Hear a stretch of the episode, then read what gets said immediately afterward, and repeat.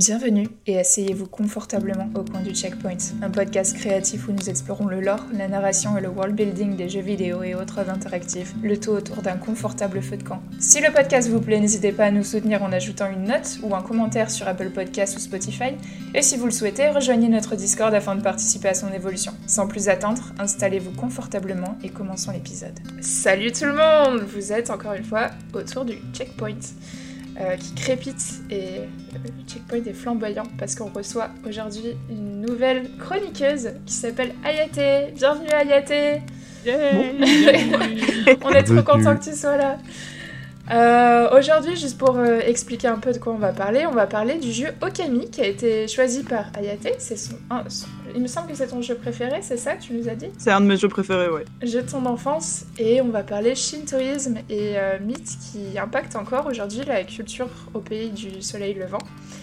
Euh, parle principalement de folklore, de nature et d'écologie, et donc aussi de kami, qui sont les divinités shintoïstes, et on va parler euh, de tout ça ensemble aujourd'hui, puisqu'on a aussi une spécialiste du Japon, de la littérature japonaise et du folklore japonais. Donc on est trop content de t'avoir avec nous, et euh, bienvenue à Yate. Est-ce que tu veux te présenter un petit peu euh, à l'équipe, mais surtout euh, à tous nos auditeurs? Sont là avec nous depuis longtemps et qui, sont curieux de savoir qui tu es bonjour tout le monde, moi c'est Hayate, euh, j'ai 26 ans. Sinon, j'ai du coup étudié la langue et la civilisation japonaise à l'université à Liège en Belgique. J'ai vécu 5 mois au Japon en 2019. Et après ça, j'ai fait des études plus spécialisées dans l'édition et les métiers du livre. C'est trop cool. C'est stylé de 5 mois au Japon. Ouais, trop bien. Surtout qu'après, ça a été le Covid, du coup, euh, genre le retour à la réalité, il était un ah. peu nul. tu, mais, tu, euh, rentres en Europe et au final, tu restes chez toi et t'es en mode. Ah. ah. oui, non, mais ça a vraiment, ça a vraiment donné ça. Genre, j'ai vécu 5 mois où je partais tous les jours et puis je suis rentrée enfermée pendant 2 ans. voilà. Le lock-up, il était, il était strict en Belgique parce que je sais qu'aux Pays-Bas, il était pas trop trop strict. Ça passait par euh, rapport à la France. En fait, en vrai, ça, ça, ça a changé. Enfin, il y avait des moments où on pouvait sortir de chez nous que entre. Enfin, on avait quand même euh, genre un couvre-feu, mais tu pouvais aller faire tes courses, mais pas trop et pas à trop de monde. Mais on n'était pas super super surveillé quand même, ça allait. Que on n'avait pas le truc. J'ai vraiment passé genre 6 mois dans un appartement sans sortir jamais. Hein. Ah oui non. C'est comme ma soeur. Non, ça, ça, allait. Puis à ce moment-là, genre, j'étais toujours étudiante, je travaillais dans un, dans un magasin alimentaire, donc je pouvais quand même aller travailler. Je voyais les gens se battre pour du papier toilette, c'était très très marrant. Oh my god, ouais. les pires revers de l'humanité. en tout cas, on est trop content de t'avoir et en fait, tu nous avais écrit un message sur euh, euh, Instagram quand on avait écrit que du coup, on avait perdu un chroniqueur et qu'on recherchait une chroniqueuse. Euh, et, ton message, il était super chou. Et en plus de ton talent pour euh, le latte art, euh, on a adoré ton, ton message et t'étais super motivé. Et en plus, tes connaissances, elles complétaient complètement l'idéologie du podcast et de l'équipe. Donc, je trouvais que ça, ça matchait très bien. Et on l'a pas perdu le chroniqueur, hein. il va bien, c'est juste. Oui Alex, des bisous t'as pas vraiment perdu. Dit, ça, on l'a dit en mode. Dramatique, hein. Alex s'est fait brûler par le feu de camp et complètement consumé. Soit il était perdu dans un, bar, un supermarché, un truc comme ça, comme un enfant. Je dis non, non, mais il va bien, il est, il, est en vie. Hein. il est en vie, il est, il est heureux, il est pas j'espère. Il est retourné, du coup, on l'a kické de, de, la yourte aux admins. Il est parti sur son petit hamac, il nous regarde avec ses binoculaires. Euh, voilà. Donc euh, voilà, il est quand même avec nous. Et, euh, et tu, tu, nous disais aussi, Ate, que tu voulais te lancer dans le podcast de ton côté. Euh, T'avais déjà des sujets en tête, des idées euh euh, Du coup, moi, c'était plus euh, niveau littérature et peut-être plutôt littérature comparée et bah, comment le comment les mythes sont toujours une source aujourd'hui d'inspiration pour la narration. Moi, c'est un truc que j'avais étudié dans mon mémoire sur comment la mythologie grecque servait même de base narrative, par exemple, dans certains mangas je trouve, enfin, je trouve ça super intéressant comme aujourd'hui c'est toujours euh, mm. réactualisé en 15 000 formes différentes. Enfin, je trouve qu'on retrouve ça dans plein de médiums différents. Et ça m'a toujours trop trop intéressé comment narrativement c'est vraiment constitutif depuis, euh, je sais pas, 3000 ans. Comme la dernière reco de maths, l'or Olympus. Hop, on s'en fait des mais, on fait des transits. Mais euh, l'or Olympus, je le lis aussi, ça, du coup ça me fait trop rire. je, m'en doutais. Bah, ma, femme s'est mise, tu vois, suite à la recommandation. Mets-toi un peu plus près du micro, Matt, si tu peux. Le... Suite à la recommandation que j'ai fait au dernier épisode, et elle s'y est mise aussi, et elle me dit oui, c'est moyen, euh, les ficelles sont trop grosses, mais c'est quand même très addictif. Ouais, c'est super addictif. C'est juste que moi, je sais pas attendre genre chaque semaine pour lire un micro-chapitre. Du coup, là, là, je fais la saison 2 et j'attends que ça sorte un peu. Ouais, bah, je Et puis, que et puis je, je vais sûrement re-relire tout en entier. Mais par contre, les éditions françaises, genre imprimées, sont nulles, je trouve un peu, mais c'est pas grave. Ah, c'est ce que tu Moi, J'ai disais j'ai dit j'avais des takes hein, sur, les, sur les physiques. Ouais, c'est vrai que t'avais cet Mais- avis-là aussi. ouais. J'avais vu les éditions anglaises qui étaient genre sur du papier glacé, du coup, avec les couleurs qui sont quand même super jolies, je trouve, dans le webtoon, ça rendait assez bien. Mais Mais, est pas euh, englacé leur Olympus. mais le Olympus en français, en tout cas, la première édition que j'avais vue quand j'étais en stage en librairie, c'était euh, non, un papier mat, et j'étais en mode, mais, Ah ouais. mais, mais, mais, Parce mais, que mais, mais moi pourquoi? j'avais vu celui de The Boxer et il était glacé et c'était un grand format, tu vois. Ah et non, il avait, il était quand même plutôt cool. Mais euh, celui de l'Olympus, j'étais un peu en mode. Elle, elle nous le prend juste. elle se tourne, c'est un mètre derrière elle. Elle nous le montre. Elle nous le montre. Pour, euh, pour moi, c'est la le meilleur caméra. webtoon, mais voilà. Est-ce que d'ailleurs euh, vous avez une petite reco avant de commencer l'épisode Oui. Ah Elle a l'air bien vient reco du Sky. Ouais, ouais, je suis, je suis retombé là. euh, du coup, vu que j'ai un nouveau travail, Dans la j'ai des, marmite. j'ai des temps de trajet. Et donc, j'ai fait dû meubler les temps de trajet. Et donc, je, je re-regarde beaucoup d'animés. Et là, je regarde euh, Gundam The Witch from Mercury. Et Mmh. Gundam, j'avais trop aimé déjà quand j'avais regardé avant, j'avais un peu oublié, et là du coup j'ai juste trop envie de faire des Gundam. En gros, euh, Gundam The Witch from Mercury, alors la, saga Gundam c'est complexe et c'est long, mais la plupart des œuvres sont des stand-alone, donc vous pouvez les regarder tout seul. Juste des fois, vous comprenez mieux des choses si vous avez vu l'ancien ou quoi, mais c'est pas nécessaire. Un peu à la Jojo dans l'idée. Et euh, The Witch from Mercury, ça parle euh, de beaucoup de choses. Euh, et c'est un peu compliqué. En fait, au départ, on croit que c'est un truc un peu feel good, en mode c'est un slice of life, ils vont à l'école, ils règlent leurs différends par des combats de, robots, certes, mais euh, voilà quoi, c'est des petits différends. euh, et puis après, t'apprends que le meilleur combat de robot, il peut épouser l'héritière du grand groupe euh, ultra méga puissant.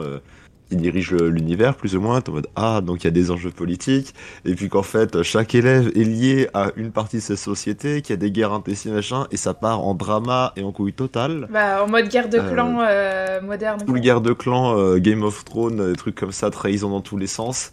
Et l'héroïne, c'est une petite meuf de la campagne, enfin de Saturne, mais Saturne c'est la campagne du coup. Ok, tient Et- de la campagne. Elle, elle est toute pipoute, elle est toute gentille, et déjà elle arrive, elle devient la meilleure de l'académie, du coup elle doit se marier à, à cette fille, et déjà elle dans sa tête elle est en mode mais c'est pas possible, ça se fait entre garçons, et elle en mode Oh, euh, Saturne, vous êtes vraiment à la campagne, nous c'est c'est courant, ça se fait quoi, il y a pas de problème entre les mariages gays et tout. Et du coup il y a des blushs, il y a une petite relation très mignonne qui s'installe, Dans Gundam après, ouais, Mais, mais c'est. Gundam c'est. Gundam c'est. Non, c'est. Alors il y a du vieux, il y a du récent, celui-là il est de Ah. 2022. Ah d'accord, ok, je me suis dit, en, euh, à l'époque Gundam, il me semblait que c'était les années 90, je me suis dit, waouh, il y a des, En des fait, relations. ça, il y en a, il y en a tout, il y en a genre toutes les 4-5 ans à peu près des Gundam. Ouais. Et, euh, et à chaque fois, c'est très engagé, ça parle, ça dénonce beaucoup de racisme, de discrimination, de choses comme ça. Et par le biais de, euh, bah là par exemple, celui-là, il y a une discrimination entre les terriens et les Spatians, donc les gens qui viennent de l'espace. Et ça Mhm. parle beaucoup de racisme comme ça, mais en disant, euh, non non, c'est pas entre ça et ça, c'est juste entre les terriens et les autres comme ça. euh, si vous faites le parallèle qui est pas très compliqué, vous le faites, mais sinon, euh, c'est tranquille pour les gens qui seraient en mode, oh non non, moi j'aime pas les trucs woke, oh là là. Hmm. Et euh, voilà. Ouais. Et euh, c'est cool. Et euh, l'OST est folle. Et les combats sont trop stylés. Et les mechas ils font boum. J'aime bien. Trop. Megazord Non, pardon, c'est pas la même chose. Non, c'est un autre. c'est quand même un robot. Et toi, Matt, euh, dis-nous, est-ce que t'as as un petit truc? Euh, en fouillant rapidement ma mémoire et lié au, au thème d'aujourd'hui, euh, au Camille, je vais recommander un manga que j'ai euh, lu, relu et re-relu au moins dix fois depuis que je l'ai, et qui s'appelle Wolf Guy. Okami no Moncho en japonais. Je vois que Ayate manifestement. Encore une fois Il est quelque part par là. Voilà. Euh, donc effectivement, euh, pour, pour introduire le thème du loup dont on va reparler dans la journée, euh, Wolf Guy, euh, c'est dans le titre, c'est un, loup-garou. C'est un jeune, euh, c'est un jeune homme, jeune japonais, euh, qui est et qui serait, semble-t-il, le dernier homme loup euh, sur Terre. Peut-être pas. et donc effectivement, alors c'est un, un, un peu dur à, tout raconter sans trop spoiler, mais en gros, c'est voilà, un ado, 17 ans, comme le fait qu'il est loup-garou le rend évidemment euh, super fort, super agile, super rapide, même quand ce- c'est pas la pleine lune, euh, immortel quasiment, quand c'est la pleine lune. Euh, L'inconvénient qui va avec, c'est qu'il a une poisse monstrueuse en fait, et qu'il attire toujours les, il attire les, gangs, il attire l'attention de, tous ceux qui cherchent la, la mouise.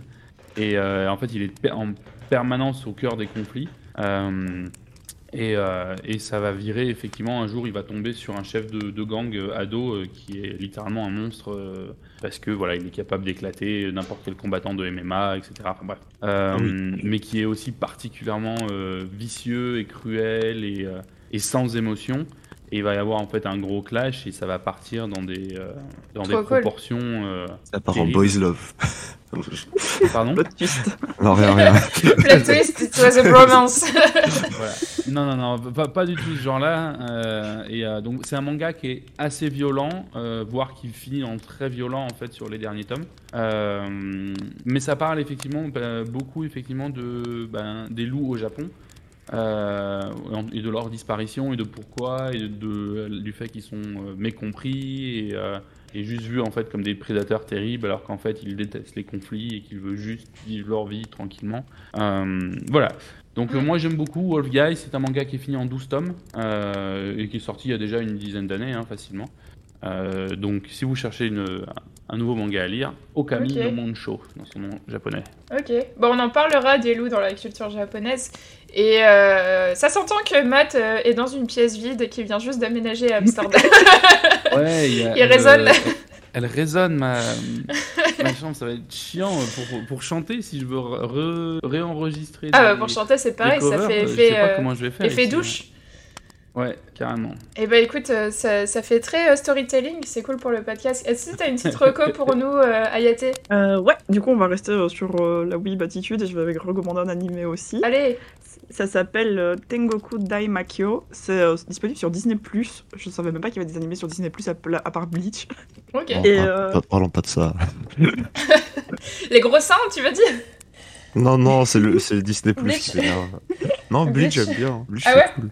Voilà, la seule chose que je me rappelle de Bleach, c'est que les filles avaient des gros seins et que le héros, il avait les cheveux Alors, euh, ça, c'est- ça, c'est un peu triste, mais. Ouais, et le héros s'appelle genre Fraise. Ouais, il s'appelle Ichigo. Pourquoi? C'est mignon. Est tout sweet.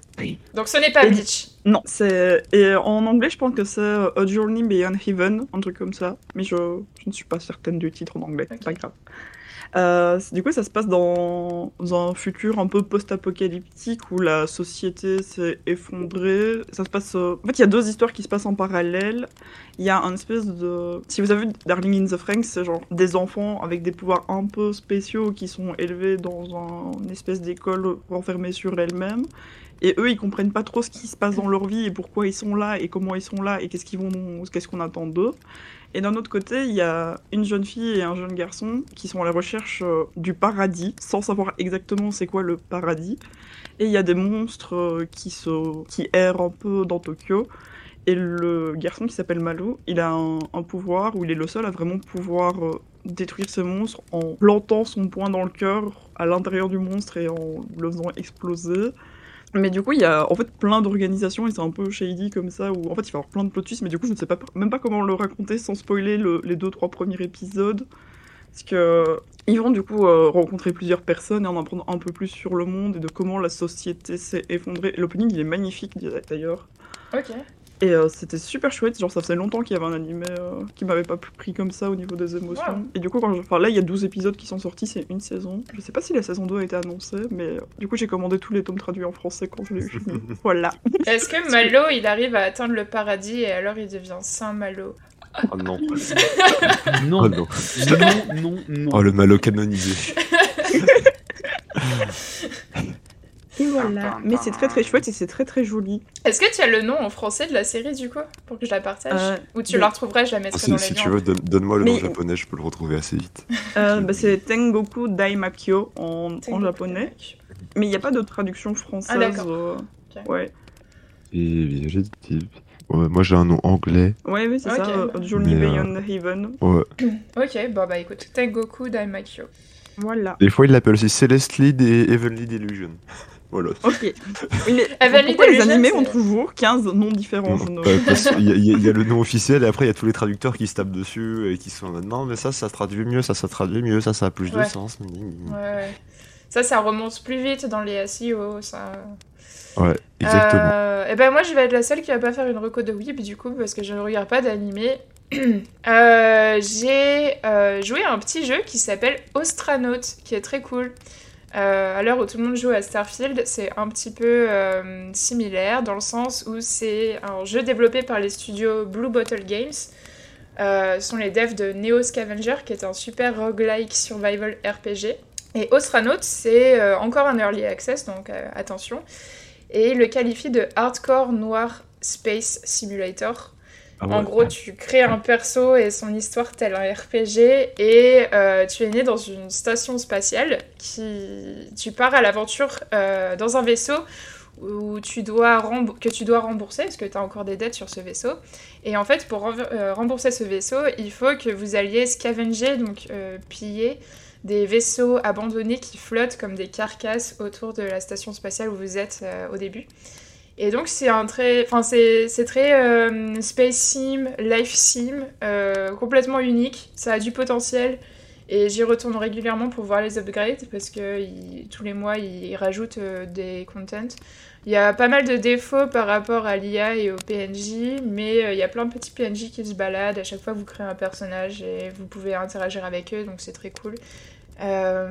L'univers est très vaste, donc au début vous commencez autour de cette de cette base et euh, vous allez scavenger des, des vaisseaux tout autour, mais après ça, vous pouvez euh, voyager super, super loin. Euh, c'est très dur, c'est die and retry. Euh, si vous aimez les jeux du genre Space Haven, Caves of Cud, Project Zomboid, Dreamworld, etc., ce sera un peu votre cam. Donc voilà, allez jeter un coup d'œil. Ostronaut, ça s'appelle. Ok. Et ne jouez pas à Starfield, voilà. Ouais, Starfield, ah, c'est bien Starfield, mais je sais pas, c'est- J'aime pas. ça commence à m'ennuyer un peu. Ouais. Oh. C'est un peu glauque, quoi. Mais on est là pour Okami. On est là pour Okami, Voilà. dans tous les cas. Euh, le saviez-vous Si vous êtes allé au Japon, vous avez vu des immeubles, vous avez déjà vu assurément euh, des, des portes Tori. Euh, vous savez, ces, ces portes avec les deux piliers rouges et le, le, le truc horizontal au-dessus. Et en fait, elles servent à indiquer l'entrée dans le temple Shinto qui C'est délimite pas un tampon un Le tampon. nom du truc, ouais. Euh, Ouais. Je, je- je sais que c'est les noms des trucs dans certains temples et tout, mais euh, Peut-être qu'il y a une traduction française, ouais, du coup. Ah oui, mais les tolis, c'est vraiment les, les grandes arches rouges. Ouais, c'est ça, c'est les grands arcs euh, rouges, t'en as. euh, Non, mais je parle juste du- de la pièce du haut, tu vois, qui ferme. Ah, la pièce du haut. Ah, bah écoute, merci Ouais. pour le terme. Je connais pas. Je crois. Donc, euh, un tampon entre deux colonnes. Je suis Euh, pas mais sûr. en fait, hein, mais- t'as raison, c'est des, c'est des arches euh, rouges. euh, parfois, même quand tu t'en rapproches, je sais pas si t'avais vu une torii quand t'étais au Japon, mais en fait, t'as des gens qui mettent des, qui mettent, euh, des pièces à l'intérieur des tories pour Oui. faire des vœux. Et en fait, c'est censé indiquer euh, l'entrée dans un champ- d'un temple shinto qui délimite le monde sacré du monde profane. Et euh, il existerait plus de 80 000 temples shinto au Japon. Et on compte aujourd'hui plus de 80% des japonais sont shintoïstes. Donc c'est énorme et donc ça, ça, parle de la culture et de la façon dont les, les japonais euh, voient le monde. On va commencer par parler de la réincarnation de Amaterasu, qui est la déesse principale, enfin le, le personnage principal de Okami. Est-ce que tu veux nous parler un petit peu de Okami pour présenter le jeu et de Amaterasu? Euh, du coup, Okami, c'est euh, déjà ce qui est super. Enfin, moi, ce que je trouve super drôle parce que j'adore les jeux de mots, c'est que c'est un jeu de mots en lui-même, le titre du jeu. Donc, soit en fait, tu sépares le mot en deux avec O et Kami. Donc, le O qui serait une, qui est une particule pour, euh, de respect, et Kami qui veut dire divinité, donc c'est genre grande déesse, et c'est un des noms qu'on donne à Amaterasu dans les écrits qui ont un peu défini le shintoïsme. Et ou alors ça veut simplement dire loup. Donc le jeu à la fois c'est grande déesse et loup. Et c'est un petit jeu de mots comme ça que je trouve marrant. Euh, du coup, Amaterasu, c'est la déesse du soleil. Et par exemple, sur le drapeau japonais, elle est représentée par le disque rouge euh, que tout le monde, Ouais. je pense, je vois.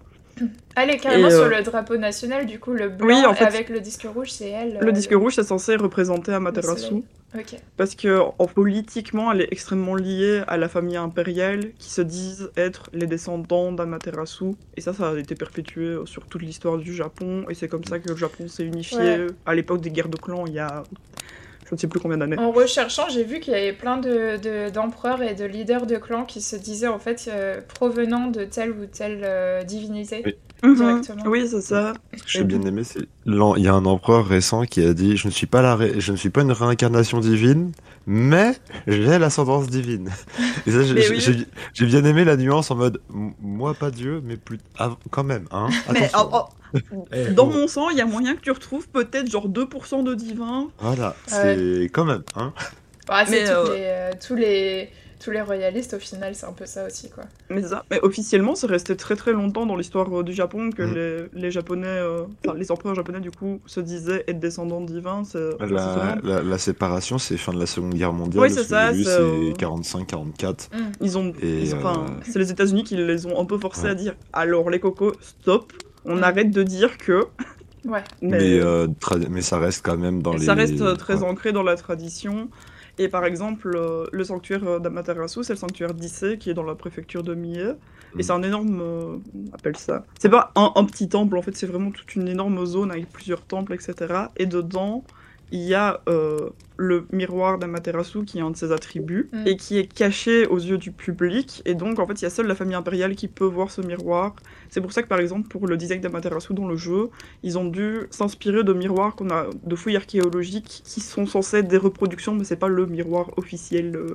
Ouais, parce qu'en fait, si on va, on va en parler, mais il y y a une légende autour du miroir d'Amaterasu, de la cave, etc.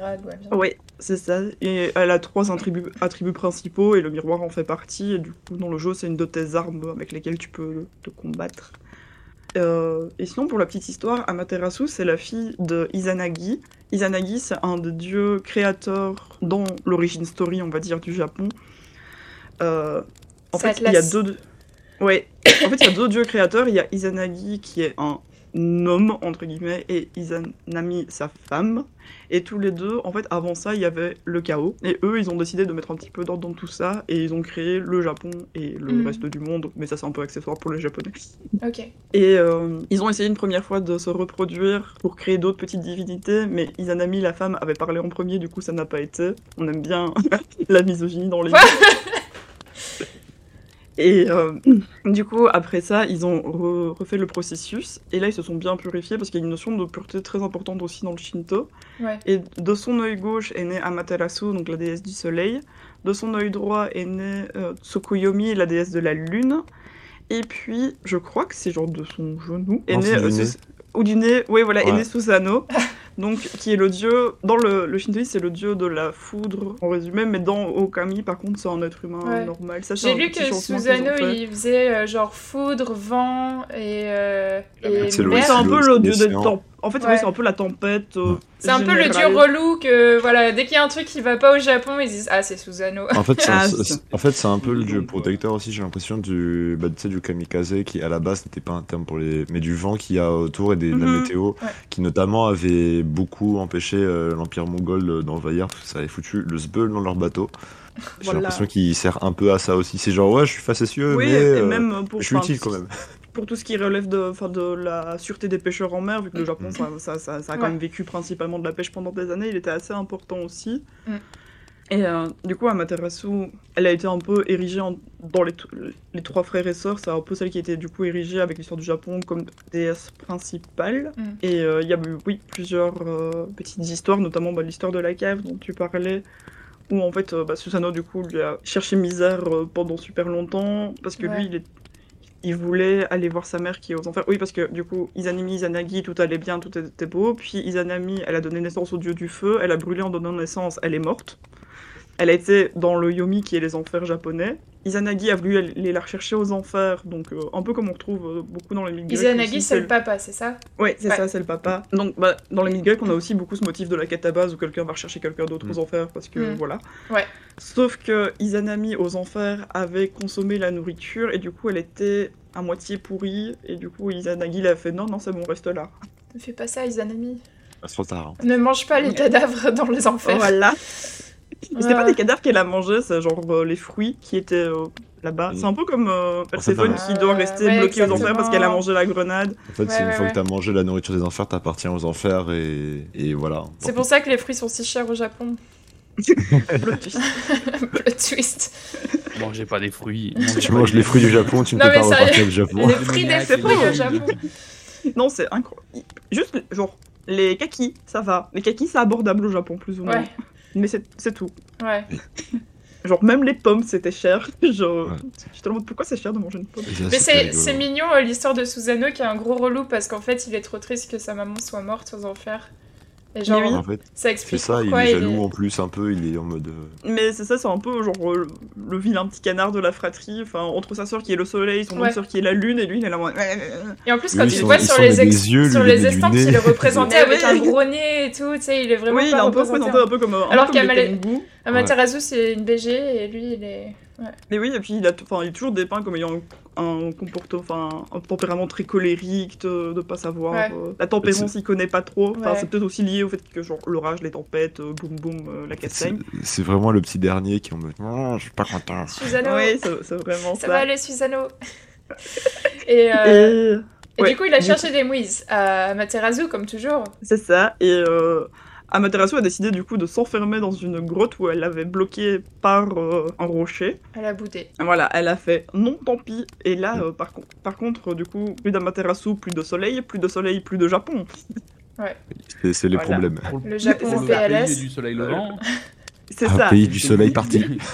voilà, du soleil néant. C'est ça. C'est plus gênant, quoi. Voilà. C'est clair.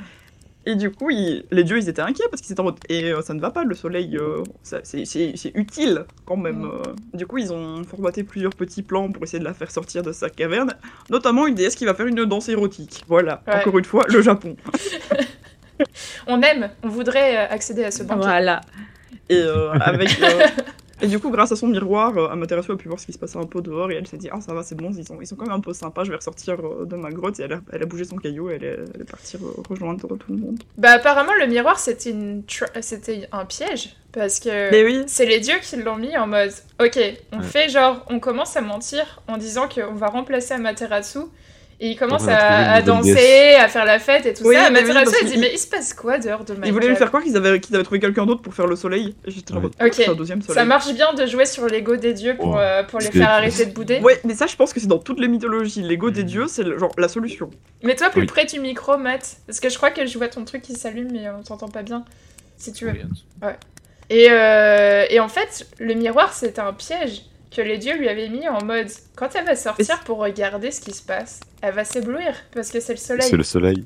Et c'est comme ça que c'est comme ça que Amaterasu euh, s'est fait avoir, c'est qu'une fois qu'elle s'est fait éblouir par le miroir en regardant euh, Eh, c'est qui qui va me remplacer? Et le dieu de la force, mais j'ai pas son nom, il la tire et euh, il Ah, la le force, la euh, elle se fait un petit Oui, peu il humilier quoi. Il la chope par les bras, il en mode Eh, c'est fini, allez, tu tu sors de sors, là. tu, tu vas briller là. Oh. On est en train de faire la fête, tu viens, arrête de faire la gueule. Il et s'appelle Ameno Tajikarao. Les petits Ouais, il avait un nom. Il, a, il, s'appelle arrive, il Thibaut. en a rien à foutre de Il ta s'appelle dépression. C'est super long les noms des, jeux- des dieux euh, dans le Shinto à chaque fois. ouais. Ouais. Et, euh, et le Susano, euh, du coup, bon, euh, pas cool pour Amaterasu qui avait besoin de son Ouais, safe non, mais space. du coup, si je dis pas de bêtises, Susano, il a été exilé sur la Terre. Oui, après il a été Voilà. banni du royaume divin. Voilà, Ils lui ont dit genre, non, mais t'as fait T'as trop de fait, conneries. euh, ça. voilà, genre, va-t'en. Ouais. Je pense que le royaume divin, c'est genre le royaume des cieux, c'est le Takama Gahala, un truc comme ça. Ouais. Et Et- euh, banni sur, euh, sur Terre, euh, il devra euh, s'excuser. Il a slay un dragon à 7 têtes, Oui, récupéré tête. 8. 8 têtes. Oui, c'est c'est Orochi, juste tout. Ouais. Et c'est ça. Et en fait, Orochi, du coup, c'est tout le premier arc narratif du jeu de Okami. D'accord, ok. Donc il est aussi dans Okami, Orochi. Ouais, ouais, vraiment, je crois que c'est genre euh, un, un gros tiers du jeu. Orochimaru. Je, je, je pense à s'il y a des gens qui, ouais, qui nous écoutent et qui connaissent, qui sont, connaissent juste Naruto, ils, depuis tout à l'heure Ouais. ils sont Madame Amaterasu, Orochi, oh là là, il y a Oui, trop de ouais, trucs. Ouais, moi aussi. Mais en fait, je connais que Naruto, du coup, j'étais en mode Oh, Izanagi, j'ai tout ça, ils sont ouais. Mais en vrai, c'est des trucs qu'on retrouve dans énormément de la culture pop euh, japonaise. euh. Par contre, un truc de la vraie vie, du coup, c'est que euh, il a récupéré dans Orochi, dans le dragon à 8 têtes, euh, il a récupéré l'épée de Kusanagi, Mm. Euh, qui est apparemment l'équivalent de euh, l'excalibur chez nous. Euh, donc c'est une épée légendaire qui est également une des trois reliques du trône impérial japonais. Et personne ne Mm. sait vraiment aujourd'hui si ces reliques elles existent toujours ou si elles ont jamais existé, Oui, si mais les gens le- ou pas. c'est un peu comme le miroir où il y a que la famille impériale qui peut le voir, du coup. C'est ça. Et il, il se paraîtrait qu'apparemment, à la fin de la Seconde Guerre mondiale, l'empereur japonais aurait ordonné à une poignée de ses fidèles de cacher les trois reliques afin qu'elles soient jamais pillées et qu'elles se retrouvent pas dans un euh, musée, euh, le Met ou euh, le British Museum. Tu Le vois, British Museum, c'est exactement ce que j'allais Je dire. passe au British dir- directement. Euh, donc si vous recherchez les répliques de cette épée sur Google, elle ressemble plus, genre c'est pas c'est pas un sabre à lame courbée, c'est plus euh, une sorte de glaive type hache de bronze avec euh, deux côtés tranchants. Donc c'est Euh, vu la photo que je vois moi sur internet, ça me fait presque penser aux épées euh, vikings ouais, avec, Ok. avec, une, avec un pommeau en fait assez, euh, assez courbé en demi-lune. euh. ouais. Ça a une forme assez proche ouais, des, des épées nordiques. Donc elle serait cachée quelque part au Japon, saurait-on si elle existe vraiment. Moi j'adore cette, cette jour, vous idée. voulez Et, faire une écoute, euh, oui, j'allais dire prochain voyage au Japon. Allez. Allez, on va part en recherche tous ensemble. On y va avec un petit détecteur de métal et c'est parti. Voilà. C'est euh, c'est trop cool, je trouve, l'histoire de Amaterasu et Susanoo euh, en mode les frères qui se battent, euh, qui se chamaillent et en fait ils créent des reliques et tout, donc c'est trop cool. Donc ce serait le personnage de Okami qui est le loup blanc, le loup blanc Oui, que tu alors. joues dans, dans Okami quoi. Donc Okami, quand on lance le jeu, on a une petite cinématique qui est d'ailleurs super belle, un peu en encre de Chine comme ça, avec des ombres qui, qui bougent. Et en fait, ça nous explique qu'il y a 100 ans, il y avait du coup le dragon euh, Orochi, enfin, je pense que son nom complet c'est Yamata no Orochi, qui euh, chaque année réclamait une jeune vierge du village de Kamiki. Ah, Ça aussi, c'est un trope euh, hyper classique euh, Ouais. dans plein de mythes. les vierges classiques. Voilà, manger des vierges, tout ce qu'on veut. Et Je garde cette, Ouais. cette citation pour un prochain quiz. qui a dit manger des vierges, c'est tout ce qu'on veut? Et du coup, là, dans l'histoire de Okami, c'est euh, Izanagi, qui du coup, là non plus, n'est pas un dieu fondateur, mais un être humain, accompagné d'un loup blanc qui s'appelait Shiranui, qui a réussi à euh, défaire le monstre grâce au pouvoir de Shiranui, qui était déjà là l'avatar d'Amaterasu, la déesse du soleil. Mhm. Et puis, 100 ans plus tard, il y a Susanoo qui est là, et qui est en fait, lui, le descendant d'Izanagi, et qui est en mode un peu genre non, mais euh, moi je veux pas être un héros, c'est pas parce que mon ancêtre il était machin que moi je veux être, et en fait sûrement c'était il y a 100 ans, Orochi il a sûrement jamais existé, c'est des foutaises. En plus, c'est un... même dans le jeu, c'est un quarantenaire aigri alcoolique. Enfin, à chaque fois qu'il te parle, il a le hockey et il a le nez rouge. Pour faire euh, une démonstration un peu L'alcoolique japonais, c'est toujours euh, le hockey et le nez rouge. Voilà. Et en fait, le... je trouve que son, son histoire dans Okami, le jeu, c'est un peu très euh, tragédie grecque. C'est la personne qui veut genre échapper à son destin et à sa destinée, mais qui en fait le provoque Ouais. en voulant y échapper parce qu'il va aller. Du coup, il y a un sanctuaire qui protège le village de Kamiki de Orochi, où justement l'épée que Izanagi a utilisée est là pour sceller le dragon, et lui il est là en mode non, non, mais je vais l'enlever et chill, tout le monde va voir que rien s'est passé et qu'en fait euh, c'est de la, du c'est coup, de la il libère foutaise. Orochi. Et du coup, il libère Orochi, Bravo. Le Kong. qui Félicitations. du, qui, du coup euh, relibère euh, les ténèbres sur tout le, le Nippon dans Okami. Et donc, c'est là qu'à ce moment-là, il y a la déesse de la floraison qui s'appelle Sakuya dans le jeu, qui euh, va concentrer tous ses derniers pouvoirs. Parce qu'en fait, il n'y a pas que Susanoo qui croit plus aux divinités au moment où le jeu commence. Genre, les croyances se sont un peu perdues dans tout le, le peuple, et on est là en mode oui, c'est des jolies histoires, mais en fait, euh, les divinités, c'était pas vraiment la réalité. Ouais, ce ne sont que des histoires. Voilà, et du coup, il y a la petite déesse de la floraison qui va euh, concentrer ses derniers pouvoirs pour euh, réanimer euh, la forme loup de Amaterasu. Et du coup, là, tu vas avoir un petit euh, petite puce qui va venir sur ton dos qui s'appelle Isun dans le jeu et qui est le personnage le plus insupportable que je connaisse. Déjà, les voix dans Okami, c'est des- c'est du yaourt, un peu à l'Animal Crossing. Donc, il Ah non, c'est horrible les voix de Animal Crossing. Et il ne, fait que, il, il- il- il ne fait que parler. En plus, c'est un peu le, le classique pervers japon- japonais, genre Tortue Géniale, où il est. Enfin, genre, t'as Sakuya qui te réveille et il est là en mode Hé, il y a du monde au balcon Et toi, t'es juste en mode Hmm, Super. Super fun. Et, euh, et du coup, bah, Sakuya te dit que du coup, Orochi a été libéré, que le, les ténèbres ont envahi le Japon à nouveau. Enfin, dans le jeu, ça s'appelle le Nippon. Attention. Ok. Pas le Japon. hein, C'est Oui, c'est le, le Nippon. Voilà. La traduction française. Et euh, du coup, ça, ça se voit même euh, au niveau euh, genre du décor et tout dans les jeux vidéo. Enfin, dans le jeu, genre il fait nuit, il y a plus de fleurs, le monde il est triste. Et du coup, ton but euh, c'est de récupérer tes pouvoirs euh, du pinceau divin. Parce que Isun, du coup, la petite puce, est un artiste itinérant. Hein, je ne sais pas comment il peint du haut de ses 1,3 cm, mais c'est pas grave. En fait, il se roule dans la peinture et il se jette sur l'étoile. Ah mais oui, c'est ah oui, c'est vrai qu'il saute. euh, Enfin, c'est- c'est pas super pratique. Mais en plus, Alors, il je veut je sais pas si c'est vraiment ça, ça c'était mon- Mais- ma théorie. Ah mais non, mais je crois que c'est vraiment ça que. Enfin là, je viens d'avoir un flash du jeu qui vient de revenir, mais je pense que oui, il saute dans l'encre et puis. C'est la un. C'est un peu genre le. C'est la seule On- technique que je vois si tu es une puce. Mais je pense que c'est un peu comme le, c'est un peu comme le, le, le- le petit criquet dans Mulan pour. euh, Ah oui, oui, Ah, oui, oui. c'est vrai qu'il qui, fait qui ça fait aussi. ça aussi. Ouais. Et du coup, je pense que c'est un peu comme ça qu'il qu'il peint. Et donc, euh, à- en chevauchant Amaterasu, ils vont essayer de retrouver les techniques euh, du pinceau céleste pour pouvoir euh, sauver le village de Kamiki. Et euh, la... il y a une jeune fille qui doit être sacrifiée à, à Orochi, du coup, mais j'ai oublié son prénom. Je crois que c'est Kushinada, qui elle, en fait, est la brasseuse de saké du village. Et c'est super important parce qu'en fait, dans le mythe d'Orochi, comment est-ce qu'on vainc un dragon à huit têtes En le saoulant. En saoulant les huit têtes. C'est trop une bonne technique. Oui, ça marche. sous le 7. Ça marche bien. Mais, euh, embêtant. Mais du coup, le combat de boss, c'est vraiment toi avec ton pinceau qui donne du saké aux 8 têtes et tu recommences jusqu'à ce que tu aies réussi à le battre. voilà, c'est ça le combat de boss contre Orochi, c'est saouler le dragon et puis le matraquer un petit peu une fois qu'il ne peut plus bouger parce qu'il est trop sous. Ça fait trop technique d'Ulysse, euh, tu sais, qui essaye de battre un... d'utiliser la stratégie pour battre Polyphème. Oui, c'est un, peu, c'est un peu la même vibe quand même. Ouais. Pour parler du, du loup au Japon, c'est intéressant que, par exemple, dans, dans Princesse Mononoke, c'est vrai qu'il est super présent le loup. euh, dans Okami aussi, il est réutilisé, le loup blanc en particulier. Ouais. Euh, parce que c'est pas un animal qu'on trouve au Japon, parce que le dernier loup s'était éteint en 1905. Donc c'est marrant qu'il soit dans beaucoup de, beaucoup de contes et de mythes. euh.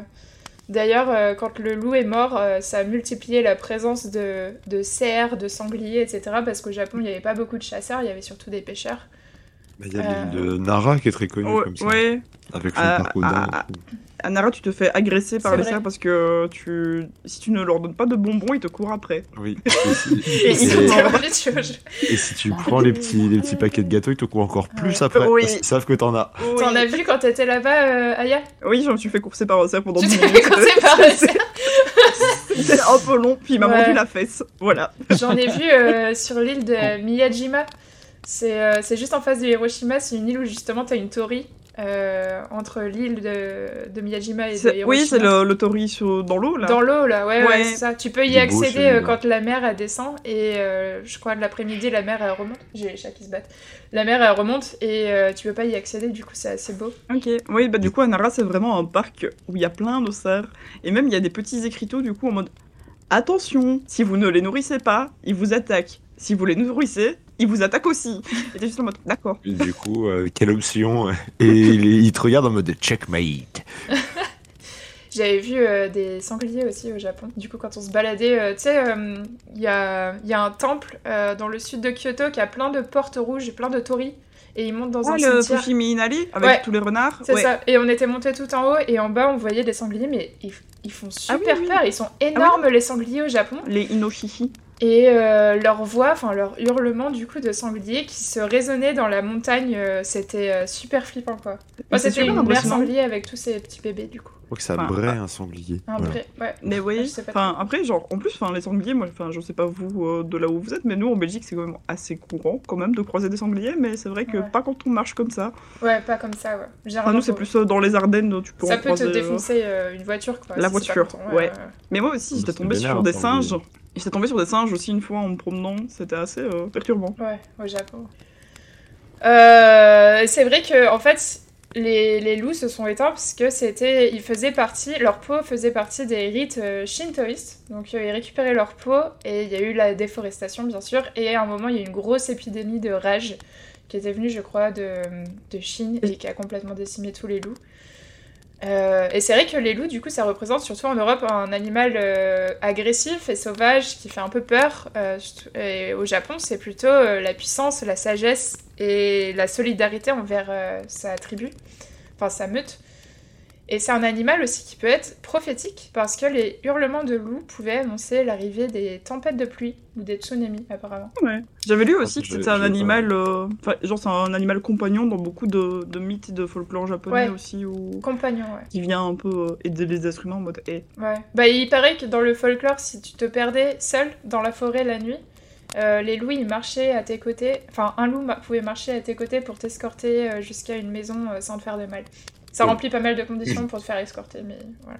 Oui, Ouais, Après, tu te fais escorter par un loup. C'est rare. c'est plutôt c'est stylé. ça. C'est quand même À, c'est Sergi, à Sergi, tu te fais escorter par rien du tout. Hein. Il y a des rats à la limite. Et Par un rat sur ta petite épaule.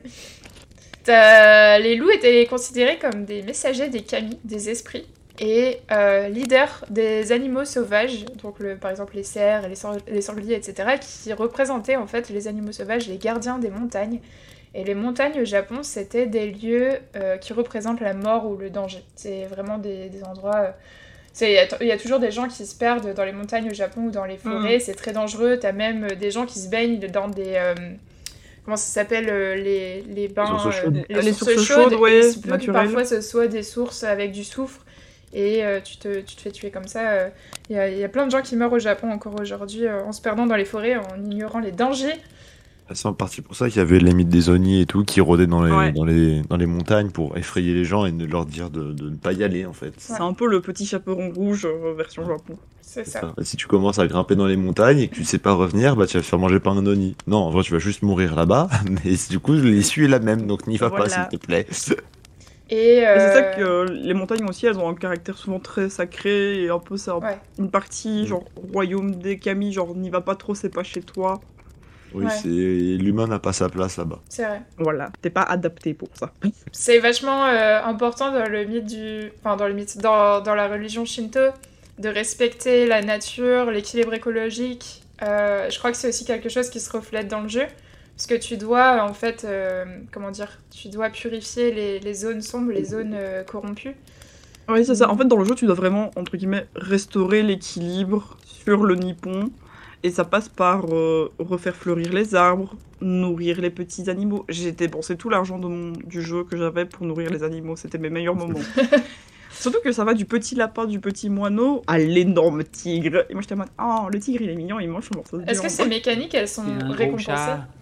Euh, oui, tu gagnes. euh, je sais plus exactement c'était quoi la, le, le enfin, une espèce d'autre monnaie du coup que tu peux dépenser pour euh, améliorer tes pouvoirs divins, genre tes techniques de pinceau ou des trucs comme ça. Mais euh, du coup, il faut quand même un peu les chercher les animaux parce qu'ils sont pas toujours hyper hyper voyants et t'en as plusieurs euh, répartis dans plein de petites zones. Mais c'est super chouette. C'est trop cool. Et euh, c'est des petits moments comme ça tout calme où en fait, bah, du coup, tu vas après l'animal, tu lui donnes sa nourriture et il y a différents types de nourriture. Genre, tu vas pas donner de la viande au moineau Ouais, quand même. Ouais. Et puis t'as une petite On va créer, une un- petite- on va créer un- une créature bizarre.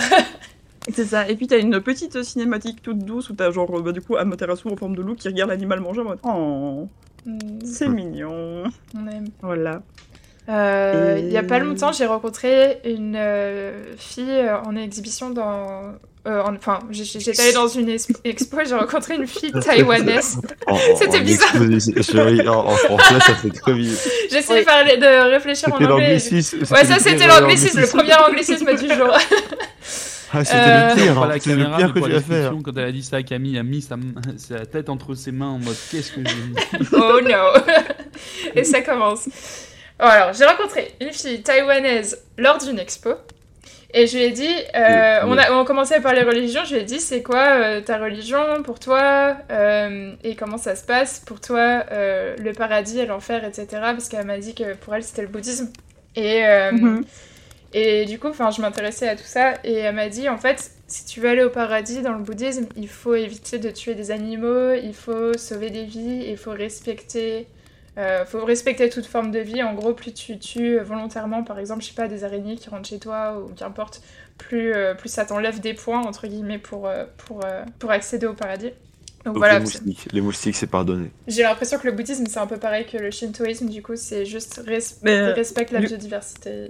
Du coup, au Japon, en fait, euh, en général, les Japonais ils pratiquent les deux religions. Enfin, le Shinto, c'est pas vraiment une religion, mais euh, en fait, souvent il y a un petit dicton qui dit que tu nais, enfin, tu nais et tu passes ta vie shintoïste et puis tu meurs bouddhiste.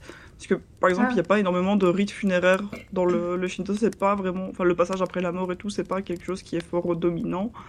Et du coup, il- ça, c'est plutôt le bouddhisme qui s'en occupe.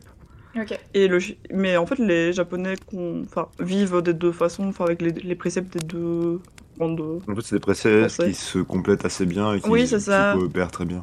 Ouais. Il y a juste eu à un moment donné dans l'histoire une guerre politique euh, quand le bouddhisme est arrivé, mais ça c'est pas c'est pas les religions qui euh, Ça, Aux les entre Japonais, elles, ils sont c'était très plus- conservateurs. hein. Ils sont très. euh, Ça se passe comme ça depuis des années. Ouais, c'est presque Bon, pareil chez les Ça voisins, non, c'est ça. pas pareil. Ouais. Ouais, mais ça, ça Ouais. marchait bien depuis 100 ans. Pourquoi on... Voilà. Non Et du coup, ouais, le, le shintoïsme, c'est une spiritualité euh, déjà polythéiste. Les kami, déjà, on, on sait même pas dire combien il y en a. C'est un peu le. Je pense qu'un des surnoms de. Shinto, c'est genre euh, la, la, enfin, la religion aux mille, euh, aux mille divinités. Oui, il y Oui, a un nom il y comme en ça. a Il y a un nom comme ça, je, je sais plus. Et euh, aussi, c'est chaque une, une petite religion rivière, chaque très petite montagne. Oui, c'est ça, très euh, animiste. Et du coup, ben, toute expression de la nature et de la vie, enfin, par exemple, le mont Fuji est considéré comme une divinité et chaque endroit peut être sacré. Et même, par exemple, les temples shinto qui se trouvent même euh, à l'intérieur de Tokyo, il y a toujours un petit écrin de verdure comme ça, ouais. au moins des rochers, au moins un petit arbre. C'est Enfin, vrai que c'est ça vraiment qui, est trop, qui est trop chouette quand tu te balades à Tokyo. Tu sais, Tokyo, c'est encore plus grand que New York, c'est énorme, c'est une ville pleine Ah, de... mais moi, ça ça ça m'a angoissé. Tokyo. C'est angoissant, c'est stressant, c'est plein de béton, c'est énormément Ouais, donc- bruyant. Mais tu trouves quand même, entre chaque petit building, à chaque fois, quand tu te balades, tu trouves des petits temples, ici et là, des petits coins un Mhm. peu comme des parcs. euh. C'était dans Les Enfants du Temps, un, un des films. euh, on avait parlé des, euh, de, De Makoto Suzume Shinkai à la Ouais. dernière fois et de Makoto Shinkai et dans Les Enfants du Temps où ça se passe. Je sais plus exactement si c'est à Tokyo, si c'est dans, mais c'est une ville que pareil écrasante de béton et tout. Et il se passe des choses qui font que la nature reprend un peu ses droits. Et du coup, je retrouve euh, le concept de bah, de la ville qui est envahie par la végétation, des choses comme ça. Et de base, Mm. toute l'histoire part du fait qu'ils trouvent au sommet d'un d'un building un petit coin de verdure qui est un, un petit recoin de, bah, de temple, euh, un, Mm. petit, un petit bout de terre sacrée, quoi, et, et ça Mhm. part de là. Et du ça. coup, c'est trop sympa de voir des. En fait, moi, j'aime trop voir des choses écrasantes de civilisation, de technologie, des trucs, et paf, de la verdure. Je trouve ça trop, trop cool. Et... Ouais, mais franchement, à Tokyo, je trouve que ça fait du bien quand tu t'y promènes parce que, ouais, genre. Enfin, moi, je trouve que c'était démesurément grand. Enfin, je viens de la campagne en Belgique, j'avais, euh, j'ai pas l'habitude. Déjà, quand tu sors de la- du métro, pour réussir à retrouver la rue, tu passes dans quatre Oui. centres commerciaux différents. Moi, ça me stressait de ouf. J'étais en mode, comment je, comment je sors? Où est l'air? Mm. Et puis, ouais, des fois, t'as- en plus, il y a plein, il y a vraiment plein de temples shinto partout. Et dès que t'en trouves un, c'est vraiment un petit lieu de recueillement assez paisible et assez chouette, ouais. Mm.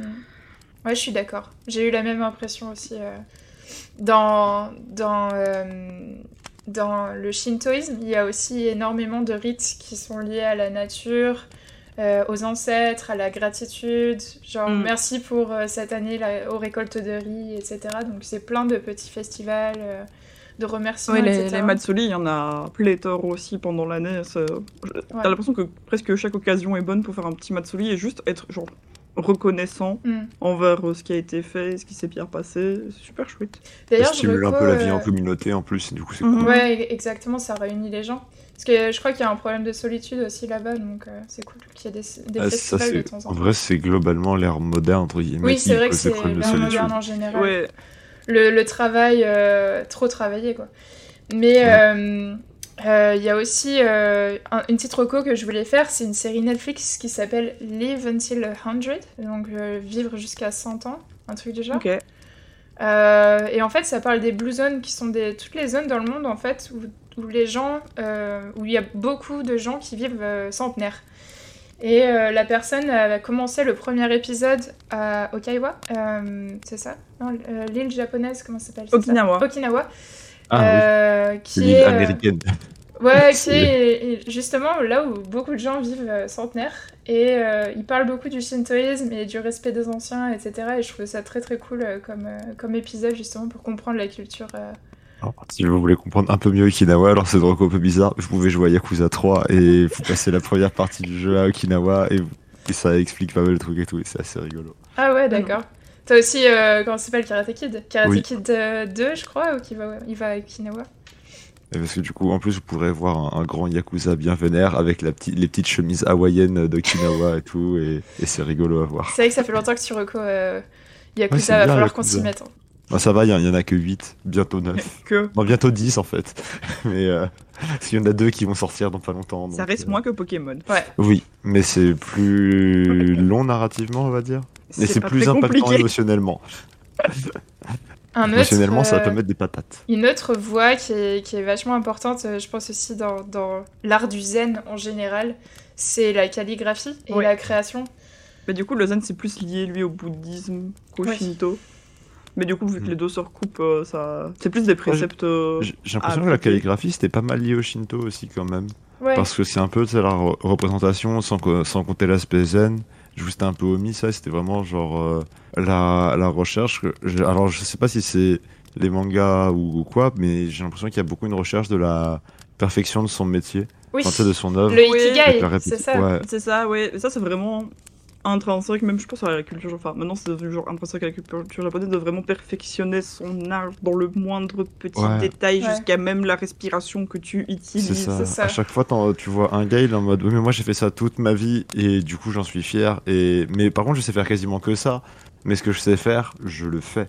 Il Et, se euh, lève euh, pour faire ça ouais. et il meurt. Et, ouais. et tu vois, la, calligraphie, je trouve, tu retrouves pas mal ça quand tu retrouves euh, bah, chaque, coup aussi, de pinceau. trouve. Ouais, Ouais. chaque coup de pinceau, ça, tu le vois pas- au tracé. Ça doit être le Mhm. tracé parfait. Tous tes mouvements doivent être millimétrés et tu dois pas le faire rapidement, tu dois, tu peux, dois le faire lentement pour que vraiment tous tes muscles, tout ton bras Ouais, soit dans le, la concentration du geste. Il y a ce, ce côté de le faire en pleine conscience de soi-même aussi, de...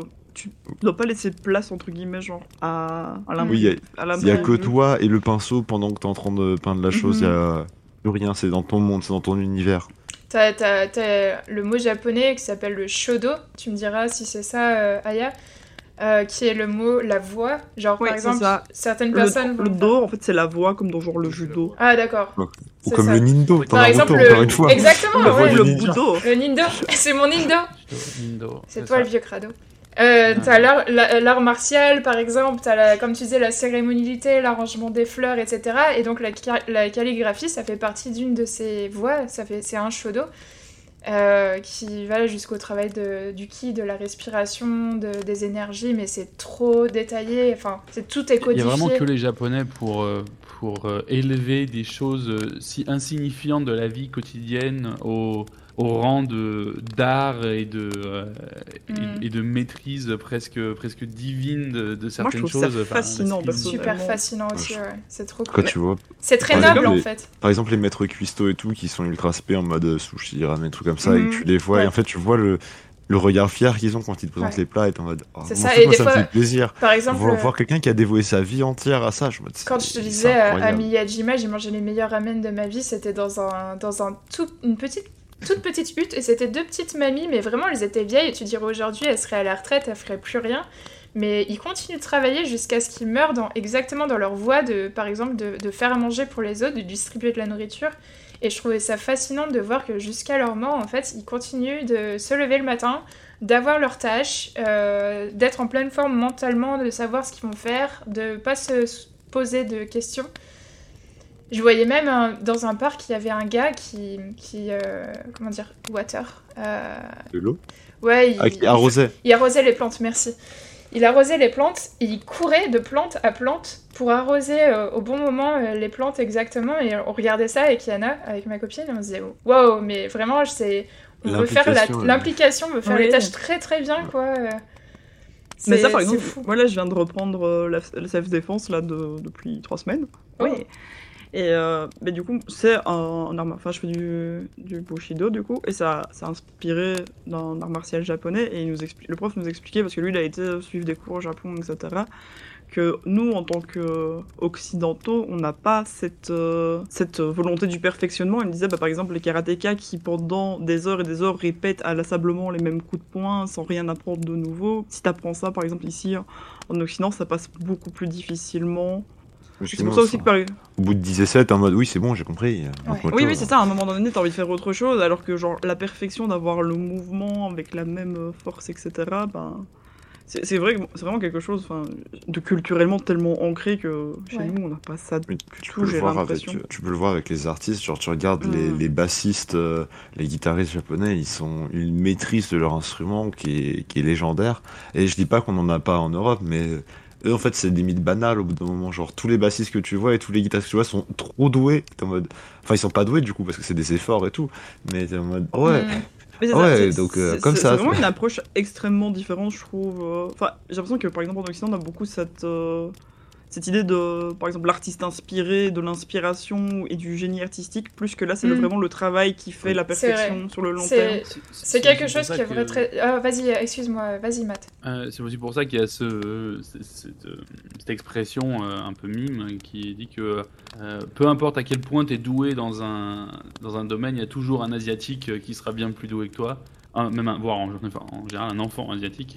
Euh, parce que, alors c'est pas que pour les japonais, hein, mais les, Chi- les chinois et d'autres cultures asi- asiatiques aussi. Mais c'est vrai que euh, pour eux, euh, il y a un peu cette impression que le hobby n'existe pas vraiment, dans le sens où quand c'est de l'art ou même du sport ou autre, quand tu veux te donner à quelque chose, c'est vraiment du 100% et, euh, Mm. et en fait, ils, vraiment, ils élèvent ça à un rang au-dessus de- du simple hobby par rapport à ce qu'on peut avoir nous en, en Mm. Occident. Euh, c'est vraiment très sérieux, c'est vraiment euh, euh, presque, Ouais. presque religieux en fait. En fait, c'est un peu si tu comptes faire quelque chose, fais le bien. Ouais. Oui, c'est ça, je pense. C'est ça, ouais. Et ça- c'est, c'est, c'est, c'est- que ça soit pour la cérémonie du thé- ou la calligraphie ou comme tu disais la musique, quand ils, ils prennent un instrument et qu'ils veulent jouer d'un instrument, en général, ils se contentent pas d'une heure de, de pratique par semaine comme Mm. nous on, on pourrait le faire quoi. C'est vraiment euh, Mhm. tous les jours parce que ben voilà c'est euh, entre guillemets euh, le- la contrepartie de ça en fait c'est qu'il y a un côté euh, t'as pas le droit de t'amuser. Mhm. C'est que rien, rien n'est, rien n'est là pour le fun en fait. C'est, euh, faut que ça soit sérieux. Si tu te lances dans la musique, ça, ça doit être ta voix, ça doit être pour, euh, pour en vivre, ça doit être machin et euh, faut que tu sois euh, parfait, parfaite. hein. J'aurais Donc pas fait même long feu. beaucoup plus, euh, beaucoup plus Oui, non, en déjà, je change de euh, hobby toutes les deux semaines, plus ou moins. Ça, Ouais. ça, ça va de- Dans, l'ikigai japonais, par contre, je crois qu'ils incluent la notion de le hobby que tu fais, ça doit être quelque chose que tu aimes, quelque chose qui, Ouais. qui est fun. Ouais. Qui c'est ce que tu peux faire, ce que tu dois faire, ce que tu aimes faire et ce que tu sais faire. Mm. Et, et en fait, oui, si c'est t'as ça, le c'est un mélange, espèce de. C'est Ouais, ça, une en fait, roue, si- de cercle qui se retrouve. si t'as le euh, mélange des quatre, t'es dans l'ikigai, t'es dans le truc parfait. Et après, en fonction de ce que tu fais, euh, bah, du panel des deux, parce que du coup, t'en as un à chaque pôle, en mode nord, sud, est, ouest. Et euh, si t'es genre au nord-est, on va dire que c'est genre ce que tu sais faire et ce que tu peux faire. Et ils vont te dire c'est genre euh, non enfin ce que tu dois faire et ce que tu sais faire c'est genre ton devoir et euh, parce que tu sais le faire tu dois le faire donc faut le faire Euh, et si tu fais ça c'est ton devoir si c'est ce que tu aimes faire ce que tu veux faire ça va être genre ta passion et ainsi de suite et si t'arrives voilà et si t'arrives à trouver le truc au milieu c'est bah, en fait il y, a une expression française ou je sais plus d'où si tu aimes ton travail tu ne travailleras plus jamais de ta vie. Et c'est un peu ça. Non mais c'est c'est enjolivé évidemment hein, mais euh, Ouais. c'est un peu le même concept, c'est si tu kiffes ton travail, que c'est Oui, dans tes cordes et tout, et ça sera beaucoup moins usant qu'un taf que t'aimes pas ou un taf que tu sais pas Ouais. faire. Si tu sais pas faire, tu dois apprendre, c'est prenant mentalement. Quand tu n'aimes pas ce que tu dois faire, bah tu n'aimes pas ce que tu dois faire, donc c'est chiant. C'est Euh, horrible. Il y a des jours avec, il y a des jours sans, on va dire. Si, si t'es pas moralement impliqué, si t'es pas d'accord avec les valeurs que tu fais, ça va te peser mentalement. Tu vas rentrer chez toi en mode ça sert à rien, machin, pourquoi je fais ça? Et si t'arrives à faire tout ça, bah tu rentres chez toi, t'es moins fatigué mentalement, t'as pas de fatigue, t'as moins de fatigue mentale au travail parce que t'as pas d'apprentissage, Mm. t'as moins de fatigue physique aussi parce qu'en général t'es boosté parce que t'es en mode let's go, je fais ce que je veux, trop bien. Ouais.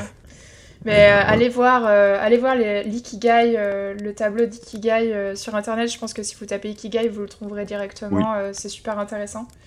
Euh, c'est super intéressant, même quand t'es genre un peu perdu dans ta vie et que tu Ouais. sais pas trop ce que tu veux faire, t'es là en Oui. mode attends, alors. C'est quoi vraiment que j'aime faire euh, et comment je peux, je peux l'appliquer, genre, je sais pas, même dans le monde du travail. euh. Genre l'escalade. Enfin, au hasard. Ouais, tu verras dans 10 ans si t'as toujours envie de faire ça. oui, non. Euh, on va avancer. Normalement, on avait, euh, on avait d'autres trucs à développer, mais on- je, je vous propose, à la place de, de développer le prochain point, qu'on garde les kami et euh, tout ce qui est yokai, tout ce qui est euh, les esprits, les fantômes japonais Pour pour parler de Yokai Halloween. Watch. Non, de Oh, faire les. C'était mignon, Yokai Watch. C'est quoi Yokai Watch En, en gros, c'est un Pokémon, mais avec des yokai, pour faire très simple. Voilà. Ah, C'est à la place d'attraper des Pokémon, tu joues à un, Pourquoi je un connais pas gamin vite. C'est, ça date de 2010, un truc comme ça. Ouais, ça, ça- ça- ça- ça- la licence a survécu au Japon, mais elle s'est pas super bien exportée. Ouais. Ah, ok. Et c'est vraiment, t'es un petit gamin et ouais, genre comme il y a les collections de scarabées, de trucs comme ça, ils sont là en mode let's go, je vais attraper tous les yokai, je vais aller dans la Voilà. maison hantée, je vais choper ça. Ça vous dit qu'on se fasse un épisode yokai pour Halloween où on parle de tous les, tous les fantômes Oui. flippants du Japon et Oui. tout ça? Le fantôme des oreillers, oui. celui qui retourne ton oreiller. c'est un Et- vrai, hein, c'est un vrai mais yokai. mais, hein. mais oui, ils ont vraiment des yokai pour tout et n'importe quoi. Genre, ça m'étonnerait même pas yokai qu'il y ait genre un yokai des chaussettes mouillées, En- tu en vois. fait, il y a- Ah il y en a des- Non, mais il y en a pire. des sympas, il y en a des méchants. Tu vois, genre, lui, Oui. lui, le, le yokai des oreillers, c'est genre c'est quand dans l'été, quand, on... quand il fait trop chaud, il vient et retourne ton oreiller pour que ça soit toujours du côté frais. Et Adorable. c'est trop trop sympa, tu vois. Genre, tu imagines, t'es là, tu crèves de chaud et oh, mon oreiller est frais. On en parle. Le yokai des pieds mouillés, c'est On le en parle du- fout de la flotte dans la salle de bain dès que tu vas en chaussettes. Oh non. Oh, le salaud. yokai des, des manches retroussées au moment où tu mets ton manteau. Horrible. De la manche coincée dans la clinge de la porte. Oh bon bah manifestement on a un point chimère. euh, Ouais, pour, euh, Exactement. Le yokai Parfait. a des petits On doigts crée dans un yokai. commodes là. Crée le pire yokai. Euh, bon, on se garde ça pour Halloween, alors c'est cool, c'est bouclé. Oh merde. Et, euh, et on va passer au quiz de Matt qui nous a préparé un quiz toute la soirée. Hier, il nous a dit qu'il il en pleurait. Il en pouvait plus. Oui. Euh, Il a j'ai dit qu'il avait trouvé sa voix, il allait écrire des quiz. Il a cassé son mur tellement il a frappé fort son mur à la fin du quiz. Alors non, je Il a pu dire bonjour à son voisin. Ah, mais ça me fait penser à une image. Euh, ba- balancer ma caution par la fenêtre. Euh, Il a pu alors, dire bonjour à son voisin en passant la tête à travers le quiz. Et on va le faire. Rapproche-toi un peu du micro, mon petit Matt. Putain, pourtant ça résonne à mort. Ouais, désolé. Euh, J'ai augmenté. Je vais augmenter un petit peu ton son. Mais c'est temporaire, un mat euh, reviendra bientôt dans Oui. sa qualité et sa forme d'antan. Alors, je vous ai fait un truc en mode euh, question pour un champion. Donc, Allez je, je vais vous lire une description euh, de, du plus vague au plus précis. Et c'est le premier qui trouve, qui répond, euh, qui, euh, qui aura le point. Euh, bien évidemment, le thème du, du quiz, c'est le Japon et des, voilà, des personnalités ou des choses connues de, au Japon. Petite chose, si vous répondez et que vous avez tort, vous n'avez pas le droit de re-répondre tant que les autres n'ont pas aussi répondu. Donc être rapide c'est bien, mais avoir juste c'est mieux. C'est un 9 points gagnant de question pour un champion. Comme le quiz d'avant. Les buzzers sont loqués. Le buzzer sur le quai. Alors, est-ce que vous êtes prêts? Oui. Oui. Premier point. Je suis une entreprise multinationale japona- Nintendo. japonaise fondée en 1889. Nintendo. Bravo. Sérieux? Oui. Par Fuji- euh, Fusajiro Yamauchi, près de Kyoto. À ses débuts, je produisais des cartes japonaises, les Hanafuda, pendant près de 100 ans. Et à partir de 1970, je me diversifie en produisant des jouets et des bornes d'arcade jusqu'en 77 où je commence le jeu vidéo et ma première console. En 83, je sors la Famicom et en 85, ma licence la plus célèbre, Super Mario, je suis Nintendo. Oh bah tu vois, ça aurait pu être Sega. hein. C'est très proche comme histoire. Ça aurait pu être Sony. Ouais, aussi, donc effectivement, euh, je savais, mais je ne savais pas si- si vous saviez que, euh, que Nintendo existe depuis 1889. Si. J'avais Ouais, la rêve. ouais c'est effectivement des cartes à jouer des billes. Mais Ils ont les entreprises à jouer, japonaises en euh, général sont super vieilles. hein. Des, des Oui. cartes à jouer type quoi Genre des cartes de baseball euh, Non, ça s'appelle euh, Hanafuda, c'est vraiment un truc part- euh, particulier euh, japonais. Ok. Ah, si vous voulez les découvrir, vous pouvez jouer à Yakuza. Ouais Ouais, Je vais le lancer à la fin, du, à la fin de l'épisode. Un point pour Jack No. Ce sera mon seul Numéro point. 2, plus difficile. Je suis un personnage fictif créé en 1994 et j'existe toujours. Mes aventures font maintenant plus de 100 tomes et mon créateur est Gosho Conan Aoyama. J'apparais à la télévision depuis Détective 1996. Luffy Je Euh, Bah, oui, pardon Comment il s'appelle Détective Conan Détective Conan, bien joué. Oh fois Sérieux Je suis un lycéen particulièrement intelligent et je vis avec mon ami d'enfance et son père. Suite à un affrontement avec des malfrats, je suis forcé d'avaler un poison censé me tuer, mais qui me refera venir à l'état d'écolier. Je passe mon temps à résoudre des crimes. Je suis Shinichi Kudo, aka Conan Edogawa. La, la légende raconte que l'auteur invente les crimes pour les criminels désormais, parce qu'il a fait trop de choses. C'était trop Numéro bien, ça. 3. Je suis aussi un personnage fictif créé en 1981 et j'existe toujours. Mes aventures font maintenant plus de 100 tomes aussi et mon créateur est Yoichi Takahashi. J'apparais à la télévision depuis 1988. Mon existence est inspirée par Masashi Mizushima et Kazuyoshi Miura. Doraemon tout jeune, Euh, vas-y euh, Sky. Doraemon Depuis tout jeune, je suis fan de sport et j'en ai fait mon métier. Dans la version française, je partage la vedette avec un autre jeune garçon du nom de Tom. Ah, Ah, Olive Et Thomas. Ouais, Olive. Ouais. Captain Tsubasa, je crois que c'est en français. Captain Ouais, c'est Tsubasa, tout à fait. Alors je sais pas qui a été le plus Non, rapide. c'était Aya, elle était le plus rapide. Un point pour De- de Yahoo, on a genre un point in- partout alors. In the Dans la version française, je partage la vedette avec un autre garçon du nom de Tom. Mon chemin me fait passer du Japon au Brésil puis le FC Barcelone. Mon rêve est de devenir champion du monde de foot. Je suis Olivier Hatton, aka Captain Tsubasa. et son Et je père cours toujours bloqué sur un pétrolier depuis tout le début. C'était quoi ça, les orphelins au Japon Tous leurs parents euh, tous les, ab- les abandonnent pas et ils deviennent des juste- super. euh, C'est juste son père travaille et Et il est pas Ah, ok. C'est juste son père, et voilà. c'est un capitaine Le seul super héros pas orphelin. Ok. Et c'est d'ailleurs grâce à lui parce que c'est son père en fait qui ramène euh, un jour un, un des plus grands joueurs brésiliens en fait avec son avec son bateau euh, parce que le joueur en question avait tenté de se suicider et euh, il le ramène au Japon et c'est ainsi que effectivement le jeune Olivier Hatton peut rencontrer Roberto qui s'appelle dans dans la version française. Numéro 4, on est à un point partout. Né le 1er janvier 1975 à Kumamoto, dans la préfecture de Kumamoto, je suis l'un des plus célèbres japonais à l'heure actuelle. Mes passions, mes premières passions sont les vikings et les pirates, et en 1992, Oh, c'est Et le bien créateur de. One Piece. bien Ouais, joué, C'est ce Eiichiro Oda. tout à fait. J'ai été entre autres assistant sur l'œuvre de Kenshin le Vagabond, et je suis bon ami avec le créateur de Shaman King. J'ai écrit plusieurs nouvelles, mais je n'ai qu'une seule œuvre principale Oh, que le j'ai commencé Shaman en King. 97. Jamais. Elle est maintenant le manga le plus vendu au monde avec plus de 300 millions de volumes vendus. Je suis Eshiro Oda. Je savais pas qu'il était fan de Vikings, parce que du coup ça m'a fait hésiter avec oui, moi aussi. de Vinland Saga. Ouais. Et oui, mais vous m'avez bien joué, Jack No. Il Passe à deux points. Bah, je crois qu'au moment où j'ai dit le créateur de One Piece, euh, Ouais. Sky il a dit le nom. Donc je crois J'ai que. dit Eiichiro je Oda crois en qu'on l'a dit en j'ai même temps. pas temps. entendu alors. Ouais. Alors, Bah, allez, un point point? chacun. Je vous laisse vous décider. Euh, Moi je veux bien le point. Eh ben, point pour Moi, j'étais il a précis, été hein. Ouais, parce qu'il a été plus précis. Ouais. Techniquement, question pour un champion, le créateur ça marche pas. Il faut au moins le nom de famille. hein. C'est vrai, c'est vrai. Numéro 5 alors. Je suis un, per- un personnage fictif créé en 2020. Mon histoire se déroule au XIIIe siècle et je suis fils d'un seigneur local. Berserker. Berserk. Ah non, euh, oh, ah, Comme beaucoup d'autres, euh, comme moi, je suis entraîné à l'art du sabre et à l'arc. Ma relation avec ma famille est compliquée. et Es-tu en train de googler, Aya. Je te vois. non. Ah, ok. Attention, hein. Ne Suite à pas. l'invasion de ma terre natale où l'on me croit mort, je profite de Ah. l'erreur de mes ennemis pour mener la C'est Le résistance. personnage du jeu, là, euh, le jeu PlayStation, euh, comment il s'appelle? Ah oui, ok, oui. Si. Qui est où La t'es guidé par le Je peux pas le dire, locale, putain. comme mes ennemis, me donne peux le surnom de fantôme. Je Ah. suis. Ghost of Tsushima Ouais. Euh, Ouais, mais comment il s'appelle Je sais plus. Le problème, c'est Mais- son nom, ouais. J'attendais trop le, la ne fin peut pas avoir le pain, elle- elle ne peut pas avoir le point. Elle avait tort avant. Elle n'avait pas le droit de. Ah non, mais j'ai attendu que tu finisses. Ben oui, mais. Mais c'est- c'est c'est pas la règle. c'est pas la règle. Ah, une fois qu'on l'a dit. tort, les autres doivent répondre. Ah, Ok, parce que pour mon question de champion, moi la dernière fois j'avais laissé Alex parler après. Comment il s'appelait? Il s'appelle Jin Sakai.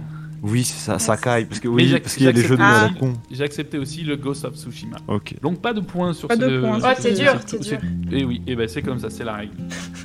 Numéro 6 euh, et avant-dernier, je suis né le 5 janvier 1941 à Tokyo et je suis connu pour avoir co- cofondé une société célèbre en 85. J'ai commencé ma carrière au sein de la célèbre société Toei et j'ai par la suite, sous l'anonymat Miyazaki. d'un nom de plume, Miyazaki Miyazaki, bien joué Sky.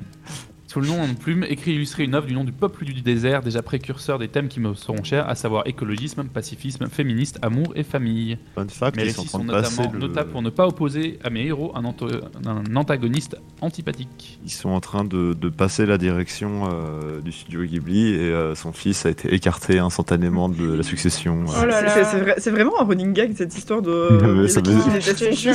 Ça c'est Miyazaki, c'est Ikigai mais poussé à l'extrême. Ne devenez pas. Euh, Et en plus, Genre, là il y a son dernier qui vient de sortir et apparemment, genre, ça fait quand même 10 ans qu'il dit qu'il va reprendre sa retraite et apparemment il est de nouveau en train de rebosser sur un nouveau. C'est ouais. Johnny Hallyday quoi. C'est Euh, euh, l'enfant du héros bien. c'est l'enfant et le Ouais. héros. Euh, anecdote supplémentaire.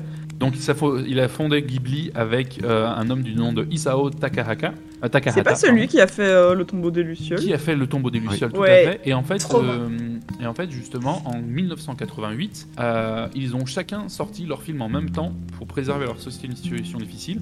Le tombeau des Lucioles- des Lucioles pour Takahaka et Mon voisin Totoro pour Miyazaki.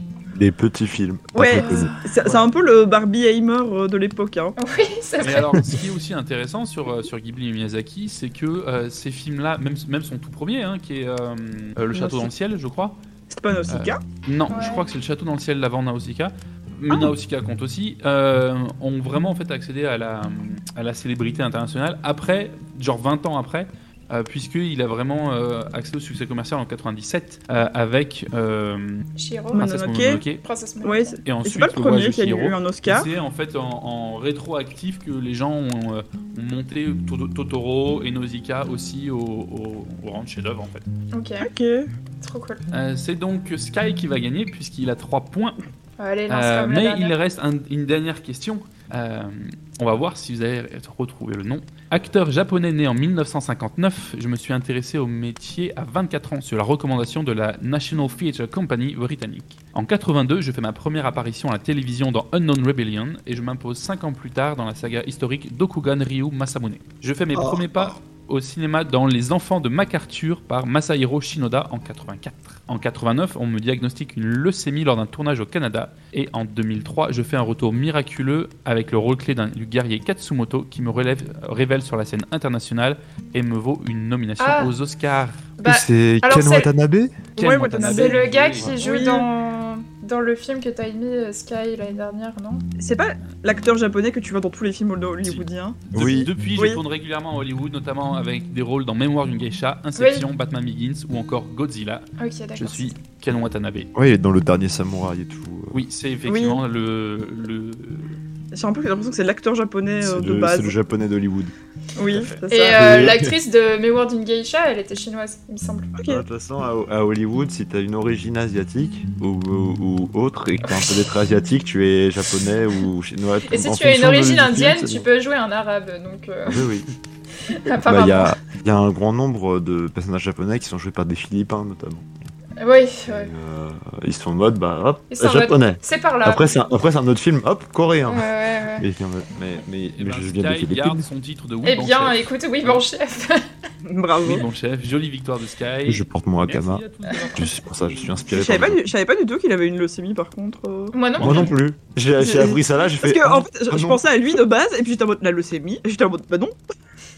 C'est juste que j'étais en mode, je vois plus personne euh, qui colle Ah, à part ça. fait, il a rien tourné pendant 14 ans et c'est euh, il est revenu effectivement avec le dernier. Mais c'est vrai que je l'ai toujours vu que dans certains âges dans ses rôles. Je l'ai. oui, j'ai on pas l'a de jamais vu mémoire jeune de- parce qu'il il est arrivé sur, un- un- sur la scène internationale que, que à partir effectivement de sa quarantaine, cinquantaine. Ok. Ok. Enfin voilà, c'était tout pour le quiz du jour. Merci pour le quiz, Matt. On s'est bien Et- amusé. On a appris des choses. Oui. Euh... Ayate, tu nous as fait un point chimère. Oui. J'espère que vous avez réussi à trouver une idée. Oui. peu, euh, Oui, ça va, c'était cool en fait, en fait franchement. Du coup, l'idée du point chimère, c'est de prendre une divinité de- du panthéon que vous voulez, lui associer un courant artistique et imaginer comment est-ce qu'on pourrait intégrer ça dans le gameplay d'un jeu vidéo. Je ne sais pas qui euh, veut commencer avec sa première idée. Bah, moi je peux commencer si vous voulez. Vas-y. Commence Jack. Allez, j'ai pris Susano, du coup, parce que j'ai bien aimé Mhm. apprendre son histoire, il était rigolo. Et je l'ai associé à la calligraphie. Donc imaginez un jeu type euh, estampe, dont la caméra euh, suit les aventures d'un marin sur un bateau, mais vu du dessus. Et vous devrez interagir rapidement et directement, et parfois euh, la vue est en tour par tour. Genre imaginez euh, un livre dont vous tournez les pages et vous avez un, visu- un visuel avec une description de ce qui se passe, et vous devrez prendre une décision parmi plusieurs qui aura un impact sur la suite des événements. Donc vous incarnez Susano, le dieu des mers et du vent, qui, tel Athéna pour Ulysse, euh, fait le pari contre Amaterasu que son marin préféré parviendra à revenir sur la terre ferme. Et si Susano gagne le pari, il récupère son épée euh, Kusanagi. Le marin, Ulysse, euh, rencontrera énormément, d'obstacles, dont euh, Amaterasu qui jouera de sa ruse pour essayer de détruire son navire et donc de gagner son pari. Et, euh, et elle l'emmènera vers des îles périlleuses autour du Japon. Et ce sera donc à vous de le protéger. Et vous devrez dessiner des symboles pour invoquer les éléments, genre des pluies, euh, de la foudre, du vent, etc. Par exemple, la pluie, pourrait éteindre des incendies. Euh, certains autres symboles pourraient faire pousser des plantes. Euh, et donc le gameplay, il serait à 100% de résoudre des énigmes en- environnementales à grande échelle pour euh, gagner le pari contre votre sœur. Donc c'est un peu un type puzzle stratégie. Ok. Ok. Cool. Voilà. Oh, ça a l'air super sympa. Ouais, ça donne envie. Nice, j'aime ça donne aussi, envie de le faire. Juste pour l'art même, en plus, ça doit être joli visuellement. Qui d'autre veut y aller? Et ben, je Moi peux me lancer si, si vous voulez. Est-ce que tu as pris une divinité nordique? Oui, Ouais, évidemment. évidemment. euh, J'ai évidemment pris ma, ma déesse patronne, Freya, euh, pour, euh, pour ce point chimère. Et donc, je l'ai associé au mouvement artistique euh, du romantisme. Euh, alors, en toute logique, puisqu'effectivement, le, rom- le romantisme, tous les thèmes chers du romantisme correspondent plus ou moins effectivement à, à ma déesse. La littérature Euh, romantique ou la peinture romantique? Alors peinture, euh, dans ce peinture romantique dans ce cas-là, Euh, avec effectivement euh, des, des- thèmes chers comme euh, la nature euh, et le, le retour à la nature, les émotions et la passion. En tant que déesse de l'amour, ça marche. Euh, la liberté aussi, et aussi une touche de mysticisme et de sur, surnaturel. Pardon. Euh, donc effectivement, pour, pour aussi déesse de la magie, ça correspond quand même pas mal. Euh, si, vous, si ça vous intéresse, pour regarder en fait quelques peintres célèbres de ce mouvement, il y a notamment l'une de mes œuvres préférées par Caspar David Friedrich, qui est donc le voyageur contemplant une mer de nuages. Mm. euh, que j'ai d'ailleurs vu à Hambourg. Euh, mais aussi, il y a euh, J.M.W. Turner qui a fait Le dernier voyage du téméraire. Euh, en France, il y en a deux très célèbres euh, dans ce mouvement qui est euh, Liberté guidant le peuple Mm. et euh, le, pein- le tableau de Théodore Géricault, Le radeau de la Méduse.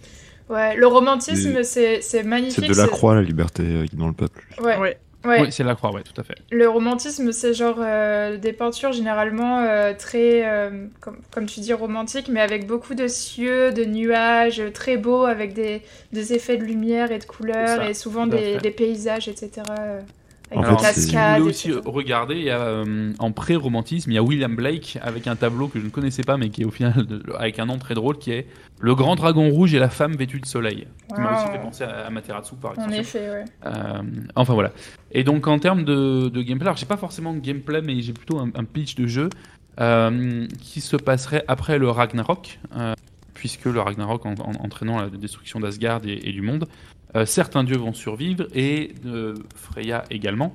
Euh, et donc elle serait effectivement euh, chargée de la tâche de recréer le monde et donc en fait de, euh, de reparcourir la Terre pour repeindre le, le monde euh, en, y, euh, en y ramenant les émotions, en y ramenant la passion euh, et donc en, en repeignant les, euh, les paysages. euh, voilà. Ah, c'est trop cool.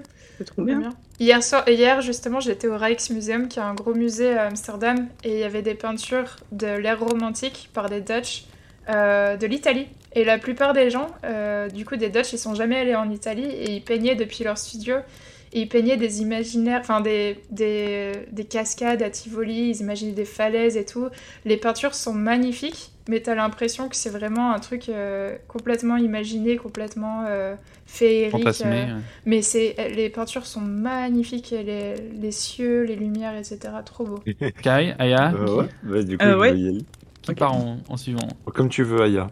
Oh non, bah vas-y, je vais garder le, le mien pour Euh, la moi, j'ai pas, j'ai pas associé de courant particulier à plein. de- En fait, mon idée c'était plus de faire un, un dating sim Allez. avec plein de divinités Avec des différentes. pigeons Pas avec des pigeons, avec différentes divinités qui du coup chacune aurait leur mouvement artistique euh, lié. Par exemple, t'aurais euh, Poséidon qui serait, euh, je pensais, un peintre romantique sur la falaise, mais en, en, en mode euh, j'adore peindre l'océan, machin. C'est les yeux dans une euh, école d'art. Euh, non, parce qu'à côté, t'aurais style euh, Hermès qui serait en street artiste, euh, en train de taguer des murs, des trucs comme ça, euh, et faire un Ouais. truc un, un peu dating sim, euh, pas Ah school ouais. life, parce que euh, c'est pas très légal après, déjà. Et euh, du coup, genre, tu te baladerais comme ça, t'aurais des Poséidon, t'aurais d'Artémis, et mais pas forcément que rester dans la mythologie grecque, tu vois, mais le problème c'est que je connais pas trop les autres, je me suis pas trop renseigné, mais du coup, chaque euh, dieu, entre guillemets, aurait son, son courant artistique, son style euh, de création artistique, et euh, toi, tu te spécialiserais là-dedans ou non pour euh, essayer de, c'est séduire euh, la Ah, c'est divinité. cool, ouais, C'est trop cool.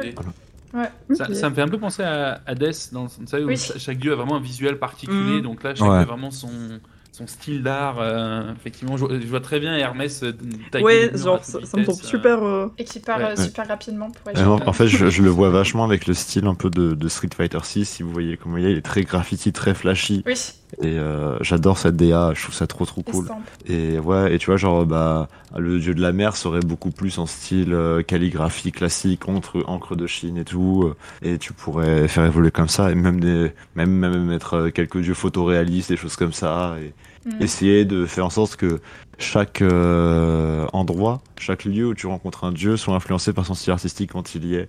Si, tu vas dans la rue et qu'il y a Poséidon, ça va être euh, un truc super joli, des jeux de couleurs, des jeux de lumière, euh, comme un, tableau de Turner, genre le grand incendie de Londres, comme ça, des, des cieux embrasés, des choses comme ça.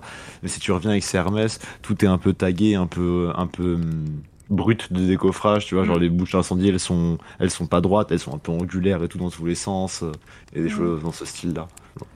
Et ah, toi, Aya cool. Qu'est-ce que Euh, du coup, moi j'avais choisi. euh, je- je- je suis pas sûre de prononcer correctement, mais c'est une déesse nordique qui s'appelle Lofn, donc L-O-F-N. Et c'est une petite euh, déesse qui, en fait, c'est la déesse des amours perdus et des amours impossibles. Oh. Et du coup, j'avais imaginé un dating sim aussi, mais, euh, mais dans un style euh, impressionniste, vu que c'est genre vraiment saisir euh, la beauté du moment et de l'instant dans, un- dans une histoire un peu floue. Je me dis que ça serait super chouette du coup de. En fait, ça serait genre un dating sim, mais genre vous à l'échec parce que tu sais que tes amours n'iront jamais, mais c'est genre la beauté des moments que t'as quand même passé avec la personne qui se reflète euh, dans le cours, enfin dans le style artistique du jeu. Hmm, Voilà, C'est cool. trop cool. c'était ma petite idée. Eh ben merci Aya et puis euh, félicitations pour ta première. Merci. On boucle le premier épisode avec Aya et c'était trop cool et euh, merci énormément pour la chimère. Euh, sur ce, on espère que vous passez un bon euh, reste du mardi.